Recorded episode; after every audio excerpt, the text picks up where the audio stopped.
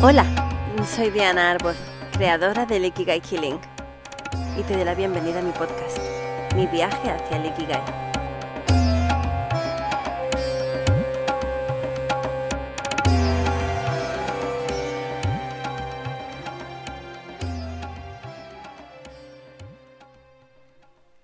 ¿Tienes la sensación de que escuchas varias voces en tu cabeza que dirigen tus decisiones y no sabes a cuál hacerle caso? ¿Crees que a veces sigues tu intuición o tus corazonadas y te das cuenta de que la decisión que tomaste fue la correcta, pero que muchas veces observas que te guías por tus miedos y no te sientes fluir? ¿Sabes distinguir la diferencia? ¿Te gustaría ser una persona más intuitiva y fluir hacia tu propósito de vida? Pues hoy voy a compartir contigo una serie de técnicas que te ayudarán a que a partir de ahora puedas discernir cuál es la voz a la que debes seguir para tu mayor bienestar.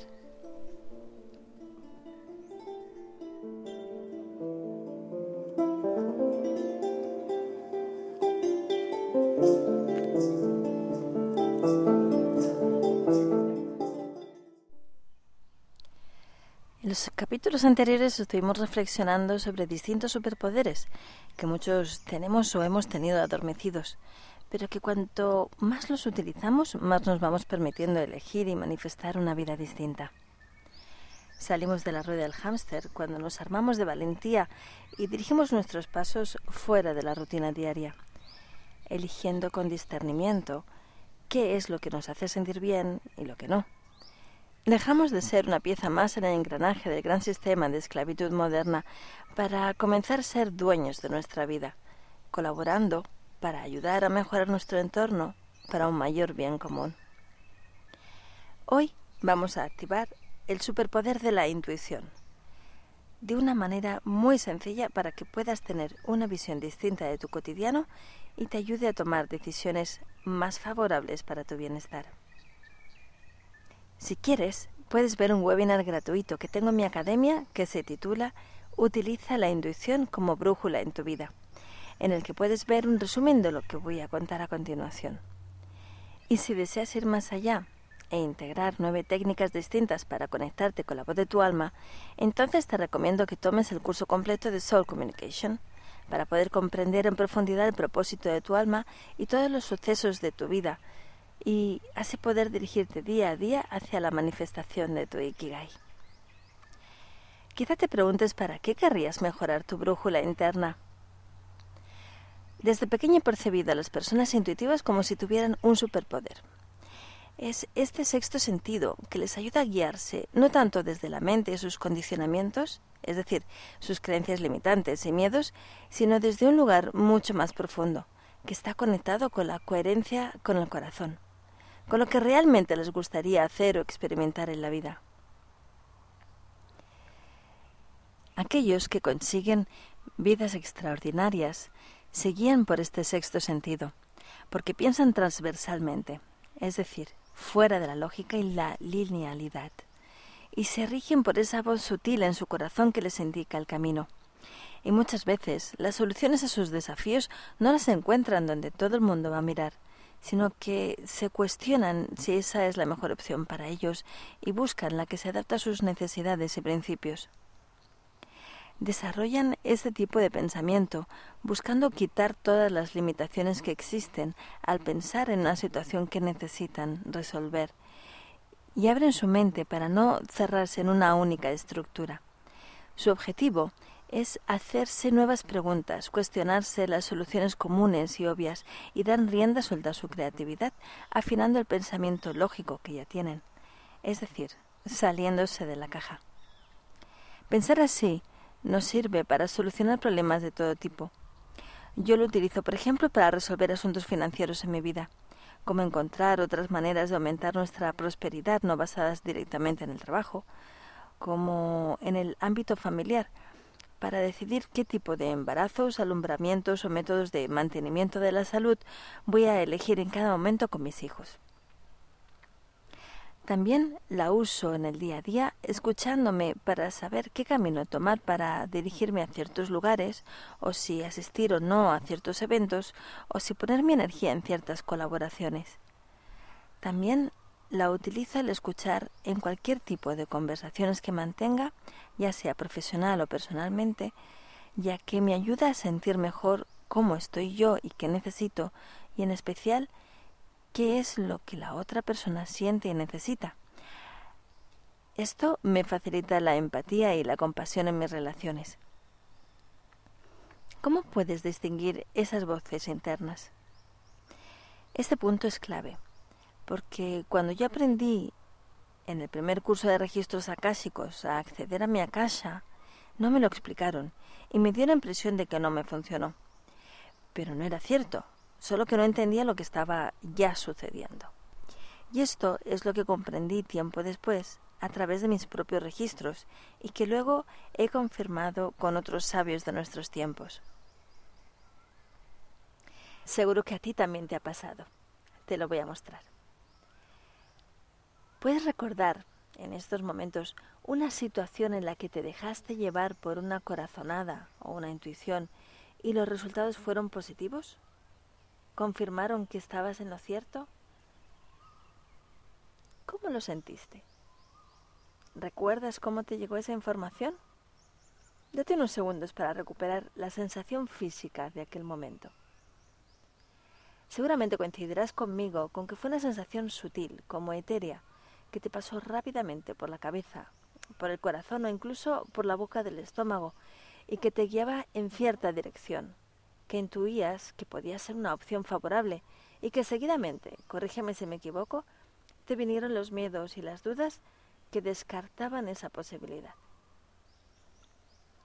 Ahí decidiste seguir tu intuición, pero ¿cuántas veces no lo has hecho? ¿Cuántas oportunidades has dejado de aprovechar por dejarte guiar por la voz menos favorable? Por eso, a continuación quiero presentarte los principales personajes en tu interior, para que puedas distinguirlos y tengas la oportunidad de decidir de manera mucho más consciente tu destino. Así es, te presento la voz de tu alma y la voz de tu ego. Son los dos interlocutores principales en tu interior. Y tú eres el tercero de esta triada, el observador, y el que tiene la última palabra, el que al final elegirá lo que va a suceder. Posiblemente habrás escuchado ya la leyenda cherokee de los dos lobos. Si no, te la explico a continuación porque me servirá para ilustrarte un concepto importante.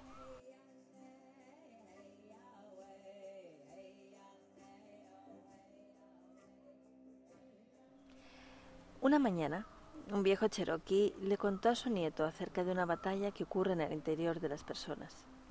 Él dijo, Hijo mío, la batalla es entre dos lobos, dentro de todos nosotros.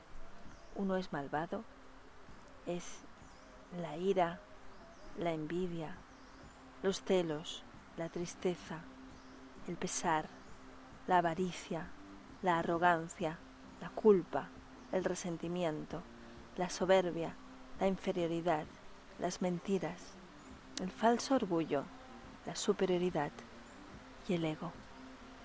El otro es bueno, es la alegría, la paz, el amor, la esperanza, la serenidad, la humildad, la bondad, la amistad, la empatía, la generosidad, la verdad, la compasión y la fe. El nieto lo meditó por un minuto y luego le preguntó a su abuelo, ¿y qué lobo gana? El viejo Cherokee le respondió, aquel al que tú alimentes.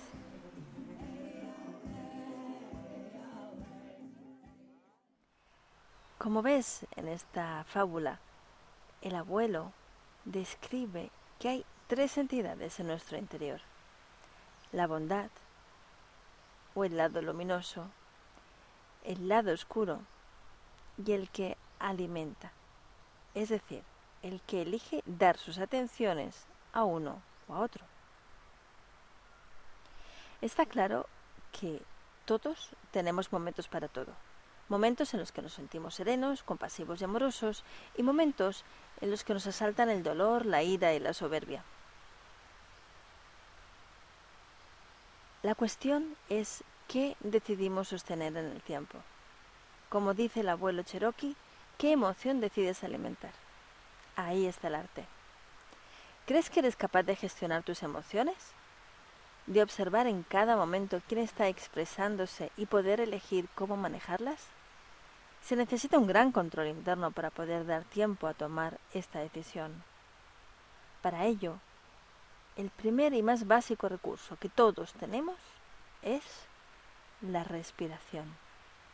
Sobre todo cuando las emociones más difíciles de gestionar, como el enfado o el dolor, nos invaden, podemos acudir siempre a respirar profundamente por unos momentos para poder ralentizar esta invasión y darnos la oportunidad de observar.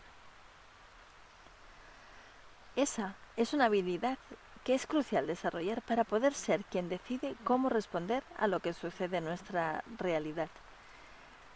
Más que dejarnos llevar por las emociones y reaccionar de maneras poco productivas. Para ello, la meditación es una práctica que nos ayuda a tomar conciencia de cómo nos sentimos y qué pensamos para poder relacionarnos con la vida desde nuestra sabiduría interna y no desde la reacción herida. Si no has incorporado esta práctica a tu vida diaria, no te preocupes. Afortunadamente, hoy en día tenemos muchos facilitadores de meditación o de mindfulness a nuestro alrededor, donde aprender cómo hacerlo. Incluso, si lo prefieres, puedes encontrar muchas aplicaciones para facilitarte el proceso, donde aprender a meditar es una experiencia paulatina y motivadora. Te dejaré al pie del artículo varios links de estas aplicaciones que te enseñan a meditar. Verás cómo mejora tu vida en cuanto tu mente aprenda a calmarse. Esta sabiduría y calma internas son las que nos van a guiar en nuestro día a día a tomar las mejores decisiones, aquellas que nos aporten mayor bienestar, porque están alineadas con nuestra misión de vida. Porque meditando podemos acallar la voz de nuestro ego amedrentado y dudoso y comenzar a escuchar la voz de nuestra alma. hago aquí una pausa para comentarte que mientras estoy grabando este podcast, habrás escuchado que el sonido de fondo ha aumentado paulatinamente y es que se ha puesto a llover. No es una lluvia monzónica porque no es la estación, es la estación seca en estos momentos, pero es una lluvia así muy sutil que te envuelve y te acaricia. Espero que la disfrutes. Como te decía,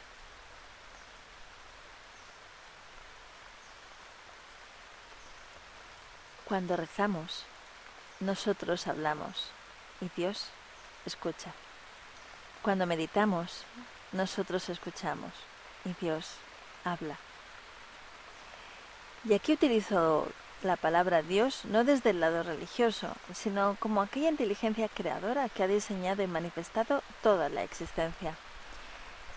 Ya que después de muchísimos años de investigar, porque estaba bastante peleado con este término, eh, me he dado cuenta de que muchos científicos han tenido que admitir que sin ella nuestra realidad no podría existir como la conocemos porque sería un verdadero caos. Tiene que haber una inteligencia superior muy avanzada para poder crear esta realidad.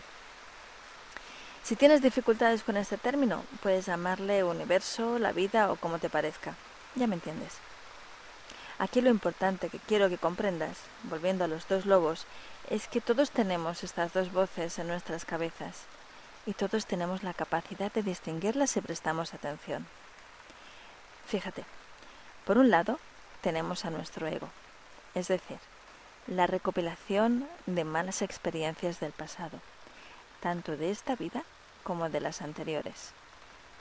Muchas veces se vincula a nuestro niño interior, es decir, a la etapa de nuestra vida donde nos quedamos enganchados a algún trauma infantil, y a la vez nos previene de que no repitamos las mismas experiencias porque nos dolió la vez anterior y se encarga de nuestra supervivencia. Por otro lado, tenemos la voz de nuestra alma, que cada vez que tenemos que decidir algo importante parece que nos susurre una solución, de manera muy sutil y tranquila. Y justo un momento después aparece la voz del ego para ponerla en duda y desacreditarla. Esta voz también puede a veces vincularse a la de nuestros guías espirituales, nuestros seres queridos o nuestro ser superior. Aunque si lo reducimos todo a que somos uno con Dios, entonces esa voz también es suya. Vamos a simplificarlo y voy a llamarle la voz de tu alma o de tu intuición. Porque si te das cuenta, cuando tú has sentido una corazonada, te ha venido de ahí, de sentir desde lo más profundo una emoción positiva o de relajación, cuando nos indicaba el camino. Y en cambio, cuando el ego se entromete, sentimos miedo, dudas o cualquiera de esas emociones menos agradables y productivas. Así que un modo de distinguirlas es por cómo nos sentimos con cada una. La primera nos da la sensación de liviandad, de alegría y de tranquilidad. Y la segunda nos estresa, nos desanima y apela a nuestros miedos. Tenemos la suerte de que suele tener un orden. La primera que suele expresarse cuando tenemos una decisión que tomar es la del alma, pero dura apenas unos segundos y es muy sutil. Así que muchas veces no nos percatamos.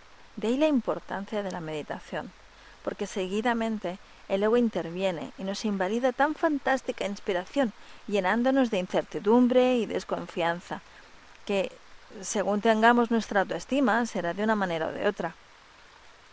Es decir, que muchas veces apelará a que no estamos capacitados para llevar esa idea a cabo porque no tenemos lo que se necesitaría y otras será poniendo el pesimismo en el exterior. Es decir, haciéndonos creer que las condiciones necesarias no se darán para que realmente podamos llevarlo a cabo. Con lo cual, Queda todo dicho y no nos ponemos en marcha para cumplir una fase más de nuestro propósito, porque no confiamos en que en cuanto nos alineamos con lo que realmente sentimos que es positivo, el universo va a confabular a nuestro favor para que las puertas se abren y lo podamos cumplir.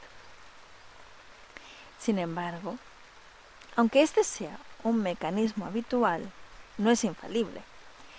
Te voy a contar el truco. En primer lugar, como te decía, es decisivo que practiques la meditación, aunque solo sean 10 minutos al día. ¿Quién no dispone, o mejor dicho, quién no puede priorizar 10 minutos de su tiempo al día para poder ejercitar la calma, sabiendo que le transformará positivamente y por completo todo lo que le acontezca después? Porque así te será mucho más fácil gestionar tus emociones y observar en ese momento quién te está hablando y así poder elegir a quién escuchas. Y ahora llegan los truenos. Hermoso. Luego, en esa escucha, es importante también el hablar con tu ego, porque una de las características que tiene es que necesita que la escuchen, como todo el mundo. No que le ignoren o le repriman, porque si no llamará la atención todo lo posible para poder asegurarnos la supervivencia. Es como un niño chico, es en realidad nuestro niño interior. Pero si nos paramos a escucharle y mantenemos una conversación con él, le decimos, está bien, escucho que me quieres prevenir de tal o cual peligro, que tienes miedo de que vuelva a suceder lo que me sucedió en el pasado. Entiendo, y lo tendré en cuenta, pero ahora me gustaría volver a escuchar al alma para ver qué tiene para inspirarnos. Y entonces, volver a atender al alma, recordar cuál fue la inspiración que quería que tuviéramos en cuenta. Así, lo volveremos a repetir, escuchamos y sentimos atentamente. Te darás cuenta de que no suelen ser objetivos poco razonables, sino bastante asequibles, aunque algunas veces puedan requerir especial valentía para conseguirlos. Y de eso hablamos en el capítulo anterior, como te comentaba hace un momento, ¿no?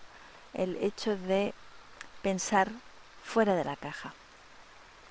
Así que seguro que puedes encontrar recursos para poder dar los pasos necesarios hacia la concreción de tus objetivos. Solo tienes que escuchar, sentir. Resumiendo, presta atención a las voces en tu cabeza para distinguirla de tu alma, que es la primera en inspirarte, y la de tu ego, que justo aparece detrás para desanimarte. Y mantén un diálogo con ambas para poder decidir con mayor conciencia qué camino tomar. Y verás cómo tus pasos comienzan a guiarte hacia una vida mucho más lúcida y alineada con tu propósito de vida. Algo mágico sucede cuando lo comenzamos a hacer de forma habitual. Es que nos damos cuenta de que parece que el universo está conspirando a nuestro favor, que después de perder nuestro trabajo sintamos que nos susurra el alma, tranquila, es para mejor. Y al poco nos ofrecen espontáneamente un puesto en una empresa mucho más alineada con nuestros dones y talentos. O decidimos no reaccionar en una discusión en la que solemos enzarzarnos con un compañero porque nuestra alma nos murmura, déjalo, vas a ganar paz. Y nos retiramos. Y al cabo de un rato sucede algo poco habitual, que es que venga a disculparse y nos proponga un cambio favorable en nuestra relación. ¿Tú también has notado ese tipo de señales del universo? Es parte de ese superpoder del que te hablaba al principio, el poder observar cómo los eventos que suceden en nuestra vida no son ni mucho menos por casualidad, sino por causalidad. Es decir, ha habido una serie de condiciones previas, conocidas o desconocidas, muchas más de las segundas que de las primeras, que han provocado que aquel evento ocurriera. Nuestra vida está llena de causalidades. El observar su origen nos hace más conscientes y proactivos de nuestro destino. Así que te invito a que también desarrolles ese superpoder hacia el exterior, preguntándote qué es lo que causó lo que te sucede actualmente, sin culpar a nada ni a nadie, solo observando los hechos, para que puedas actuar en consecuencia ya que en la medida en que somos conscientes de nuestros pasos anteriores, podemos corregir nuestras decisiones a otras más favorables, más acordes con nuestra intuición. Y cuando lo hacemos, cuando, por ejemplo, ves una señal que se repite dos veces, como un mensaje que te llama la atención y no sabes por qué, pero te atrae, no esperes a una tercera vez. Síguelo, cual conejo blanco de Alicia, porque ten por seguro que detrás hay un evento crucial en tu vida. Por ejemplo, son los momentos antes de salir a la calle a hacer una entrevista de trabajo y no encuentras las llaves de tu hogar. Primera señal. No recuerdas con exactitud dónde las dejaste. Crees que en el lugar habitual, pero allí no están. Así que te pasas media hora buscándolas, por toda la casa, estresado porque vas a llegar más tarde de lo planeado hasta que aparecen detrás del lugar acostumbrado. Aparentemente se habían caído. En un principio no te lo tomas como una señal que no debes de salir, así que sigues adelante con tu plan. Igualmente, ya salías, con tiempo suficiente para albergar contratiempos. Un minuto más tarde, se te rompe el tacón de la bota y te haces daño en el tobillo. Segunda señal de que tu alma te está indicando que no salgas de casa, que ese no es el camino, que ella te recomienda.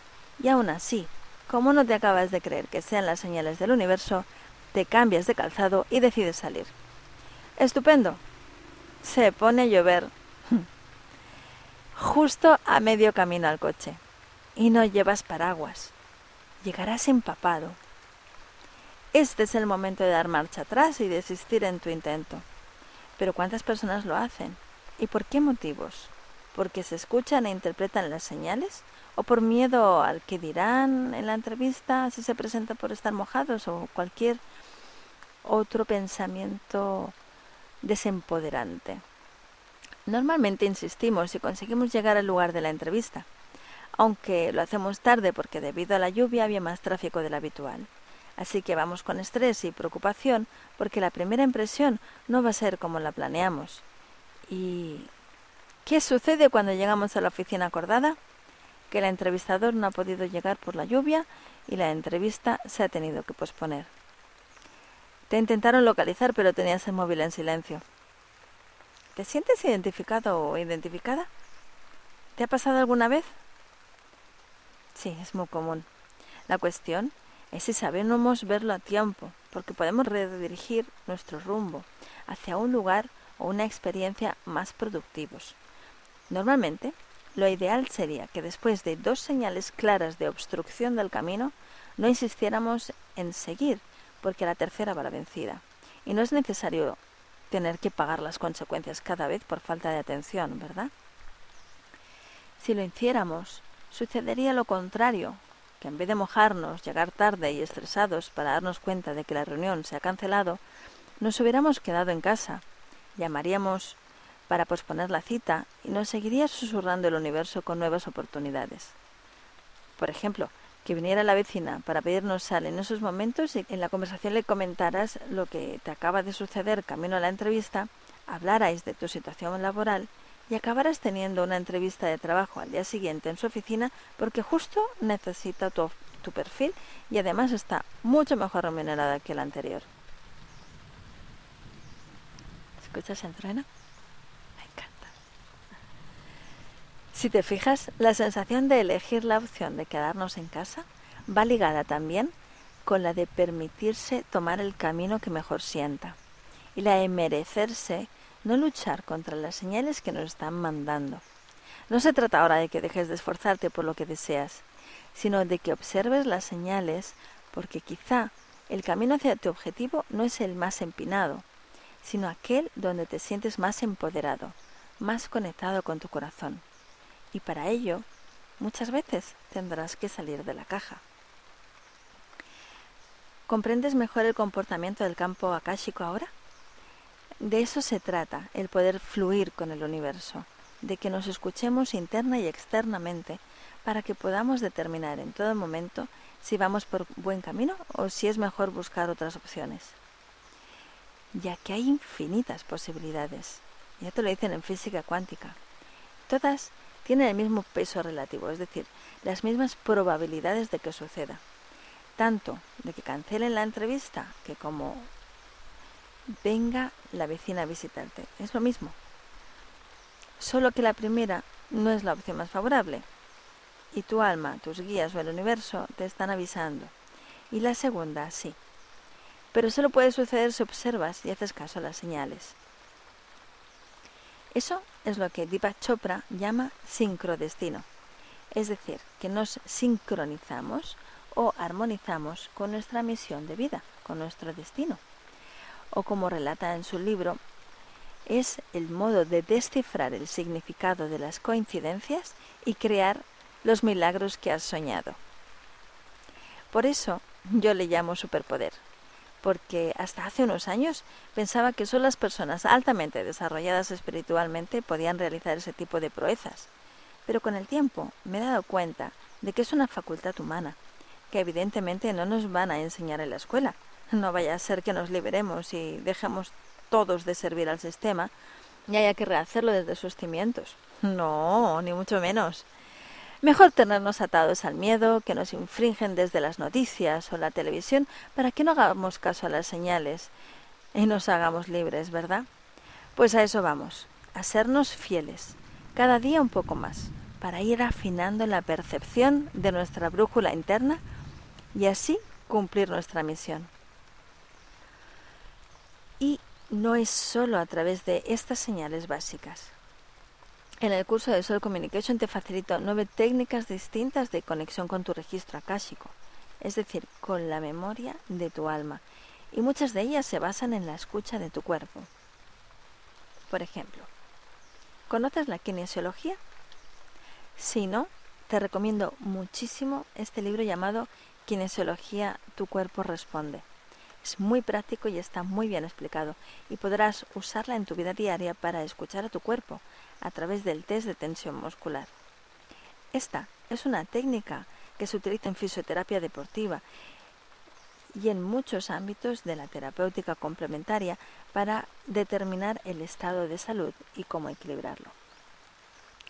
Y se basa en la premisa de que si decimos algo, o incluso si lo pensamos, para que para el alma es cierto, el cuerpo puede sostener cierta tensión muscular. Y si decimos algo que no es correcto, el cuerpo se afloja irremediablemente. Así que hay muchas técnicas de kine, kinesiología, que pueden utilizarse para indagar sobre cualquier pregunta. Solo que la respuesta solo puede ser sí, no y no está claro, a través de la poca claridad en la contestación. Lo que haces es preguntarle a tu alma encarnada a través de tu cuerpo todo lo que quieras indagar. Es como si lo hicieras directamente a tu akasha.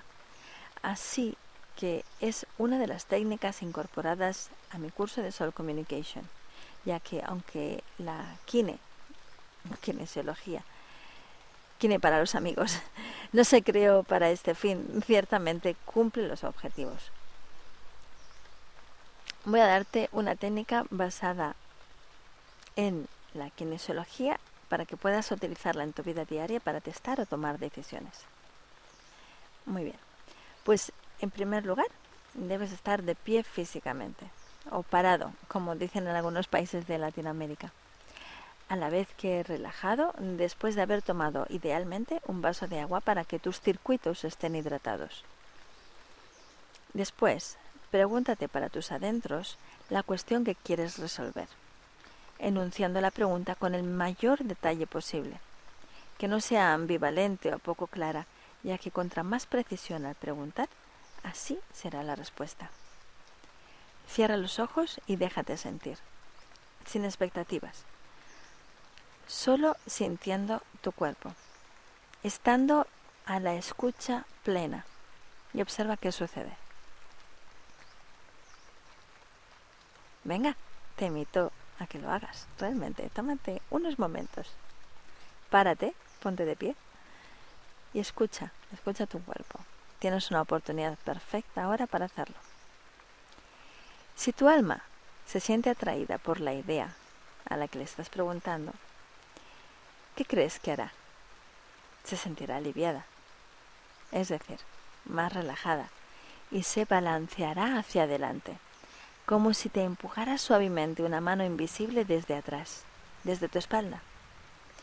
Al cabo de unos cuatro o cinco segundos después de haber enunciado la pregunta. No es inmediato, hay que esperar un poquito. Esa es la respuesta positiva. Si por el contrario tu alma prefiere otra opción, el balanceo será hacia atrás, como si te empujaran desde delante y sentirás tensión en tu cuerpo si esa pregunta no está clara o no es ni una ni otra, puede que se balancee hacia los lados. ¿Quieres intentarlo? Venga. Te propongo que hagas un test sencillo. Ponte de pie y pregúntate.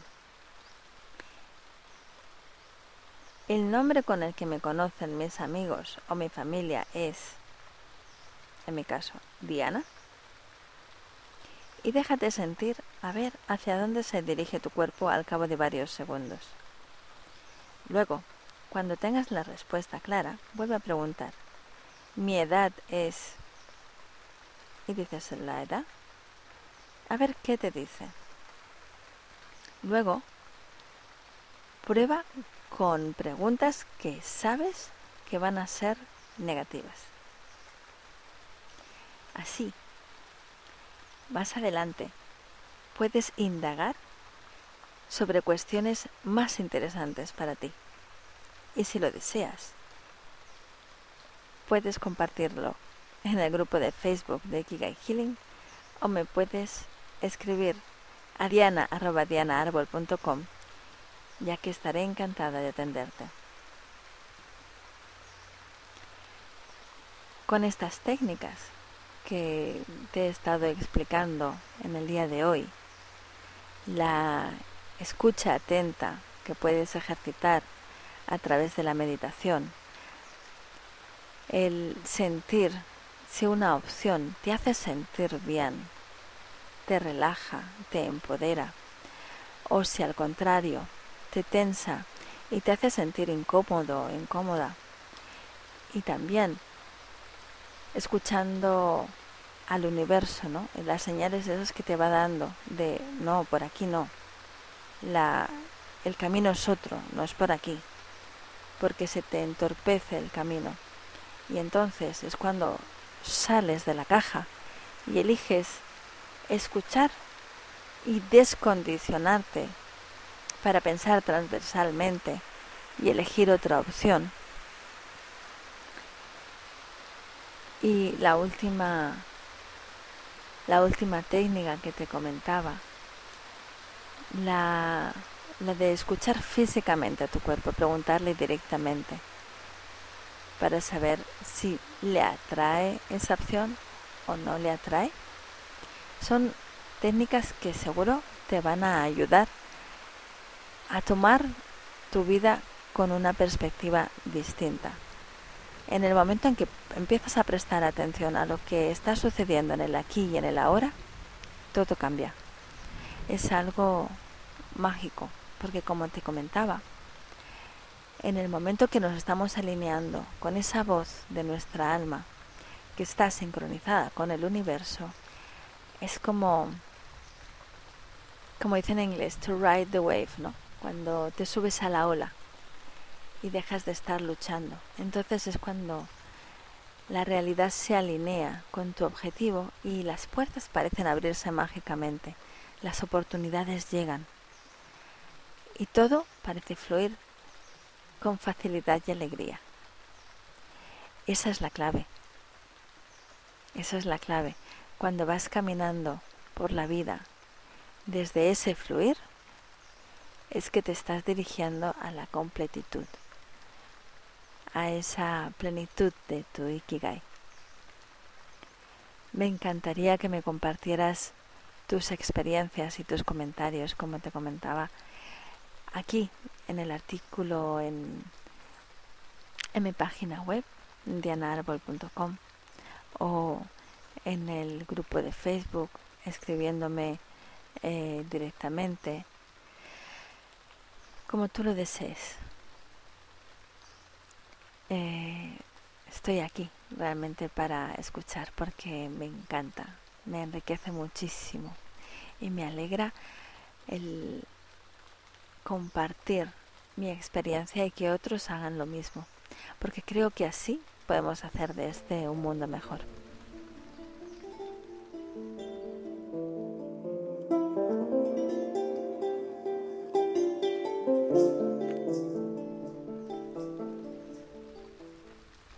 La semana que viene te explicaré cómo el Ikigai es tu mejor versión, aquella más innovadora y próspera en todos los aspectos, y cómo puedes descubrirlos. Estoy deseando que la escuches. De mientras, te envío un abrazo de todo corazón. Feliz semana. Namaste.